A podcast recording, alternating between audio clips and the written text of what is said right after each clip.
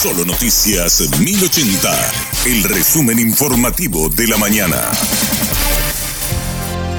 Hola, soy Susana Arevalo y estos son los temas más importantes de la mañana. Esta mañana se produjo un caso de sicariato en el barrio obrero de Asunción. La víctima fue identificada como Catalino Leguizamón Sanabria, de 60 años, oriundo de Pedro Juan Caballero. Los datos preliminares indican que los atacantes fueron dos hombres que iban en una motocicleta. Los vecinos dijeron escuchar entre 3 y 6 disparos. Hasta ahora los investigadores no tienen mayores datos sobre los supuestos sicarios. De acuerdo a lo que informó el jefe de la comisaría cuarta de Asunción, comisario Ever Molinas, el hombre cumplió una condena por homicidio una persona oriundo de la ciudad de Pedro Juan Caballero y que estuvo también recluido en la Penitenciaría Nacional desde el 93 al 2008.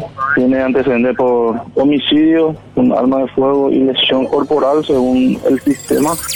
La fiscal Diana Gómez presentará imputación contra los detenidos por el atentado al jefe del comando tripartito. Serán imputados por tentativa de homicidio y no se descarta asociación criminal y otros hechos punibles. Los mismos permanecen detenidos en el Alto Paraná porque no hay pedido de las autoridades brasileñas pese a que tienen causas pendientes en el país vecino. En tanto, siguen las investigaciones sobre otras personas que pudieran estar implicadas en el atentado.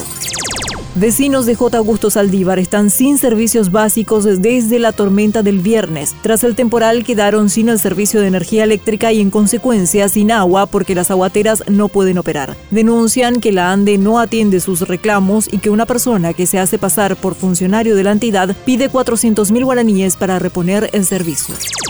El secretario general de la Organización de las Naciones Unidas afirmó que se deben investigar posibles crímenes de guerra cometidos por Rusia en Ucrania. Antonio Guterres hizo estas declaraciones a su salida de la reunión con el canciller ruso Sergei Lavrov. El alto funcionario también alentó el desarrollo de corredores comunitarios para civiles. Dijo que necesariamente Rusia y Ucrania deben trabajar en conjunto para proteger a la población civil.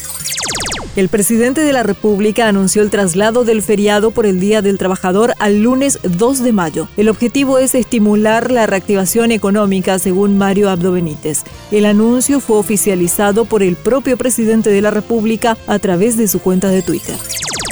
Que tengas muy buen resto de jornada. La información del día aquí, en Solo Noticias 1080.